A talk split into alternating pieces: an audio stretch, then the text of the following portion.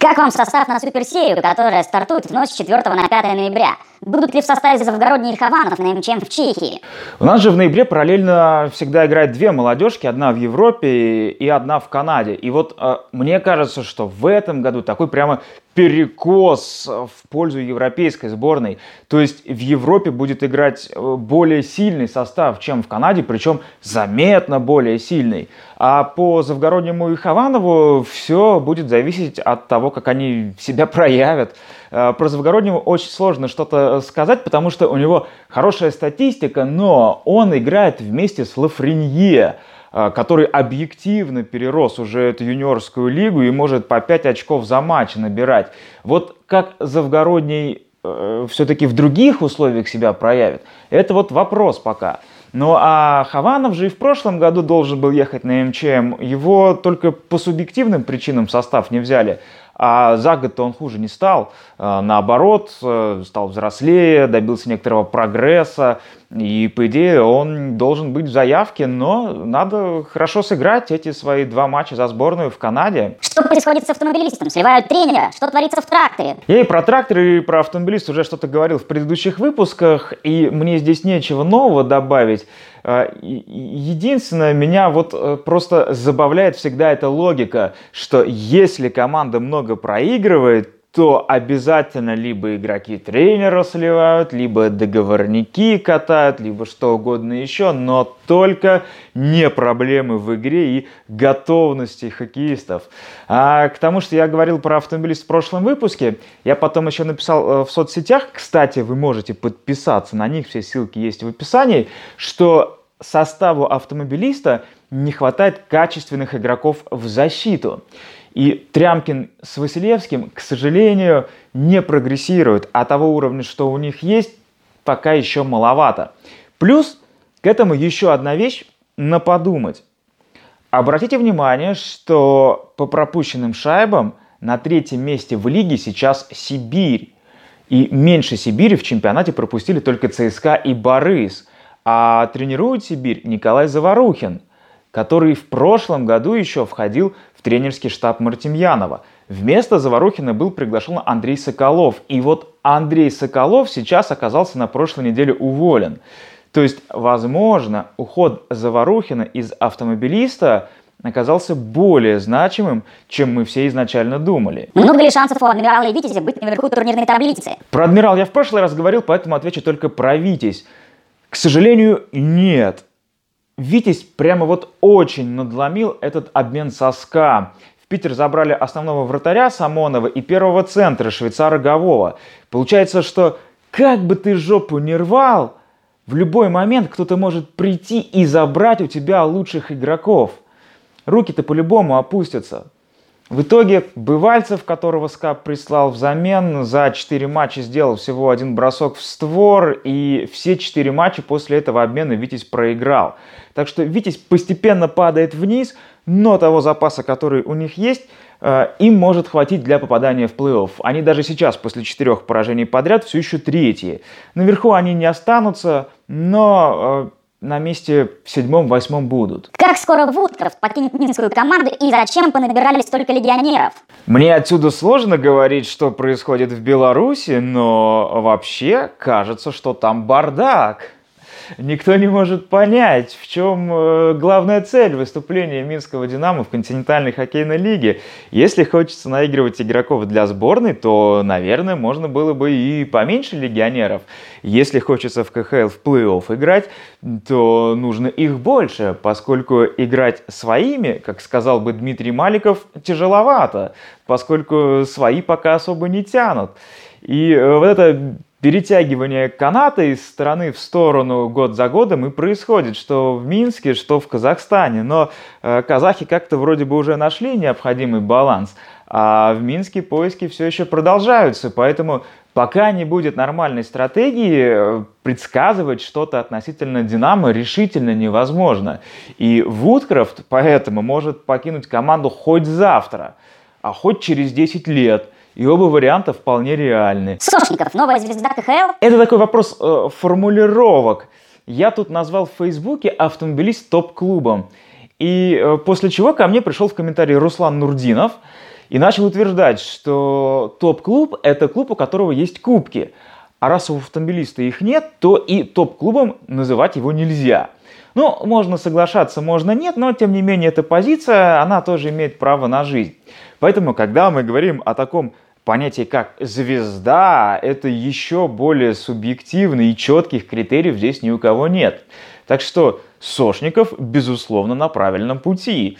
И он уже получил вызов в сборную на Евротур. А если он продолжит э, держать нынешний уровень и, допустим, в следующем сезоне, и если он еще проявит себя как-нибудь медийно за пределами площадки, то да, можно будет сказать, что Сошников новая звезда КХЛ.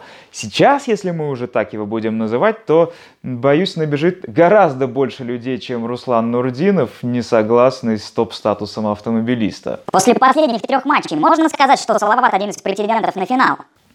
Под последними тремя матчами на момент вопроса имеются в виду победы над Акбарсом и Витязем и поражение от Авангарда – какой интересный из этих трех результатов сподобил вас на мысль, что Салават теперь претендент на финал?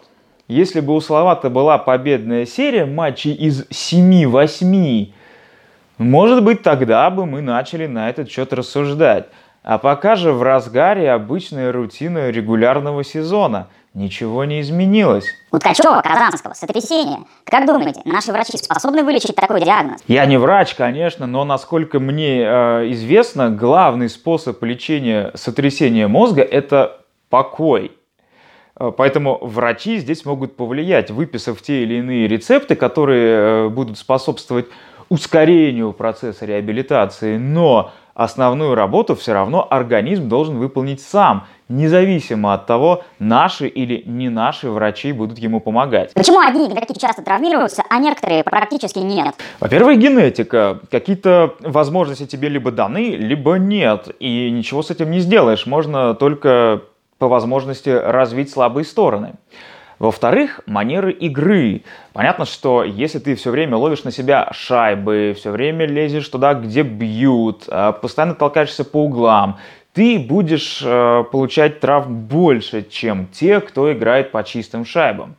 И в-третьих, и это самое главное, э, просто знание собственного организма, знание своего тела как его лучше готовить, какой режим лучше соблюдать ну и так далее. Очень э, часто хронический травматизм – это следствие того, что ни ты сам, ни твои врачи не знают, что с тобой происходит, не могут найти главный источник проблемы. Тебя вроде бы лечат, но не от того, и ты постоянно играешь с болью или усугубляешь какое-то повреждение. Если ты вместе с врачами точно знаешь, что происходит, как на это реагировать, что с этим делать, ты будешь готов и здоров как можно больше времени. Какие арены в КХЛ самые лучшие и везде ли вы были? К сожалению, нет. Я посчитал, и я был только на 15 аренах, а, представленных в нынешнем сезоне. Естественно, если брать а, прошлые сезоны, я был в Братиславе, в Праге, в Тольятти, в других местах, которых сейчас уже нет. В Астане, например, я был только в старом дворце, в новом еще не был. А, в общем, есть куда мне стремиться, безусловно. А вот лучше мне довольно сложно выбрать. Эм, все арены более-менее новые, ну, то есть построены уже в 2000-х годах, они все хорошие, удобные. Тут уже возникают э, вопросы, как это вписано в городскую инфраструктуру, э, потому что, например, до Сочинской арены не очень удобно добираться. И э, вопросы по тому, как э, арены используют клубы в плане там каких-то развлечений для болельщиков. Но это же не к самой арене, это к ее арендаторам. А к арене может быть вопрос по вместимости. То есть, например, Тольяттинскую арену сложно назвать лучшей, поскольку она все-таки маленькая. А те арены, что вмещают 8, 10 и больше тысяч, они все на самом деле хорошие. Уфа, Казань и так далее. Я бы, может быть, отдельно выделил арену в парке Легенд в Москве. Ну, просто потому что я там часто бываю и уже так привык к ней. Но там и объективно все очень комфортно, и там приятно находиться. И я бы вот сказал еще, например, что новая арена «Динамо» пока у меня вызывает некоторые вопросы. Возможно, они просто еще не все доделали, но э, там ведь уже с начала года все активно эксплуатируется, а есть моменты, которые сделаны ну, просто неудобно. Я имею в виду э, вот в плане перемещения между этажами, там некоторая внутренняя логистика выглядит э, для меня странновато, но я допускаю, что со временем там все еще доведут до ума. Андрей, читал информацию, что коллективное соглашение между профсоюзом игроков НХЛ действует до 2022 года. И сейчас многие стали говорить и распускать слухи, что в 2022 году уже стопроцентно будет локаут, его не избежать. Что ты думаешь по этому поводу? Ну и про 2020 год ведь многие говорили, что локаут неизбежен, поэтому давайте подождем. Здесь никто вам не даст гарантию, теоретически э, локаут возможен, но и чтобы договориться, есть еще куча времени. У меня нет никаких мыслей на этот счет сейчас. А сейчас э, в ближайшее время они должны э, выкатить позицию лиги относительно участия в Олимпиаде 2022 года. Вот после этого решения, в зависимости от того, каким оно будет, я думаю, можно будет что-то прогнозировать и относительно продления коллективного соглашения. Гурьянов сделал дубль в матче против Утят. Что думаете, Денис сможет набрать 20 очков в этом сезоне? Даллас – это команда, которая меня прямо вот бесит. У них отличный подбор игроков, с которым они могут э, быть фаворитом на Западе. Но при этом – они настолько уныло играют, что это невозможно смотреть. То есть, если вот выбирать посмотреть матч Далласа или посмотреть матч Атавы, я выберу посмотреть матч Атавы. А, они хоть и проиграют, но там будет хоть что-то, хоть как-то. А Даллас, даже если победит, будет играть в такое малорезультативное говно, что им вот только военнопленных пытать. Вот именно поэтому я скажу, что Гурьянов не доберется до 20 очков. Хотя по своему потенциалу, конечно, он способен это сделать. Андрей, почему, на твой взгляд, Панарина в Рейнджерс опустили во второе звено? У них на тот момент было 5 поражений подряд. Очевидно, надо было искать какие-то варианты. Там же получалось, что есть э, первая тройка с Панариным, которая как-то более-менее результативно играет, и мертвые все остальные – Перевод Панарина – это попытка создать хотя бы две тройки, э, которые бы что-то могли в атаке. Тем более, что разница между первым и вторым звеном всегда довольно условна. Так что ничего страшного не произошло. Панарин, как мы увидели, и в этом сочетании продолжил играть результативно. Паспорт Малкина. Евгений Малкин подтвердил наличие у него американского паспорта. Это выяснилось в ходе расследования, направленного все-таки на несколько другое, но тут попутно всплыл и такой факт. Авторы расследования, кстати, проделали совершенно титаническую работу, хоть и разосрались потом на тему того, когда и как итоговый текст должен быть опубликован. Но я думаю, вы сами все легко найдете, а тем, кому лень тратить час своего времени на прочтение, я скажу, что Малкин дал денег сомнительным людям, которые, прикрываясь именем Малкина, собрали под свой проект еще денег с инвесторов и всех кинули. Ничего нового. Но всплыл паспорт, и именно это отправилось в заголовки СМИ, решивших процитировать расследование. В принципе, понятно. Сам факт вместе с упоминанием о членстве Малкина в Путин Тим даст больше кликов. Особенно если подключится кто-нибудь типа Навального, который примерно на эту тему уже высказывался в ролике о Путине, накидавшем авоську шайб в матче ночной лиги. Наличие американского паспорта может несколько осложить жизнь Евгению, э, если история с этой мошеннической схемой дойдет до суда. Наверное, придется заплатить какие-то штрафы, возможно, большие. Но в плане спортивной карьеры, э, в плане отношения к нему болельщиков не меняется вообще ничего. Наверняка этот паспорт он получил не вчера, просто никому не приходило в голову задать такой вопрос. Ну, так же, как и не приходит никому в голову обычно спрашивать, например, про СНИЛС. Потому что, да кому какая разница?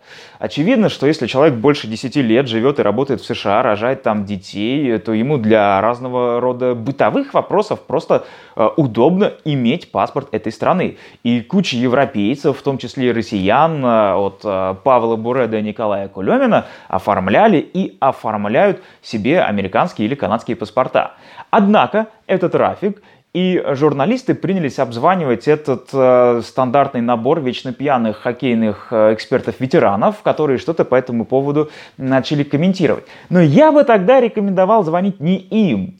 Я бы посоветовал обзванивать непосредственно самих НХЛовцев, особенно тех, кто постарше и уже давно в лиге, и напрямую у них спрашивать, а у вас есть американский паспорт? Я думаю, будет еще много прекрасных открытий и, соответственно, заголовков, на которые кликнут люди. Как оцениваешь дуэты Лысенков, Миронова или Кларк Быстров? Кто круче? Чтобы говорить объективно, надо все полностью смотреть. А я этого не делаю. А, так в основном вижу какие-то отрывки или анонсы, и по тому, что я вижу, я бы выбрал Лысенкова с Мироновой. Быстров пока еще начинающий эксперт, и ему в этом отношении пока не хватает э, профессионального журналистского опыта. Если он будет работать над собой и расти в этом направлении, то, наверное, соотношение сил может измениться. Но пока, на сегодняшний день, я выберу другую пару. И у меня на этом сегодня все. Слушайте свое сердце, ставьте лайки, пишите комментарии и подписывайтесь на канал пятницу я опубликую новый пост, под которым можно будет оставлять свои вопросы. А на следующей неделе выйдет новый выпуск. Спасибо всем за внимание. Помните, что хоккей это интересно и весело. И до новых встреч в эфире, друзья!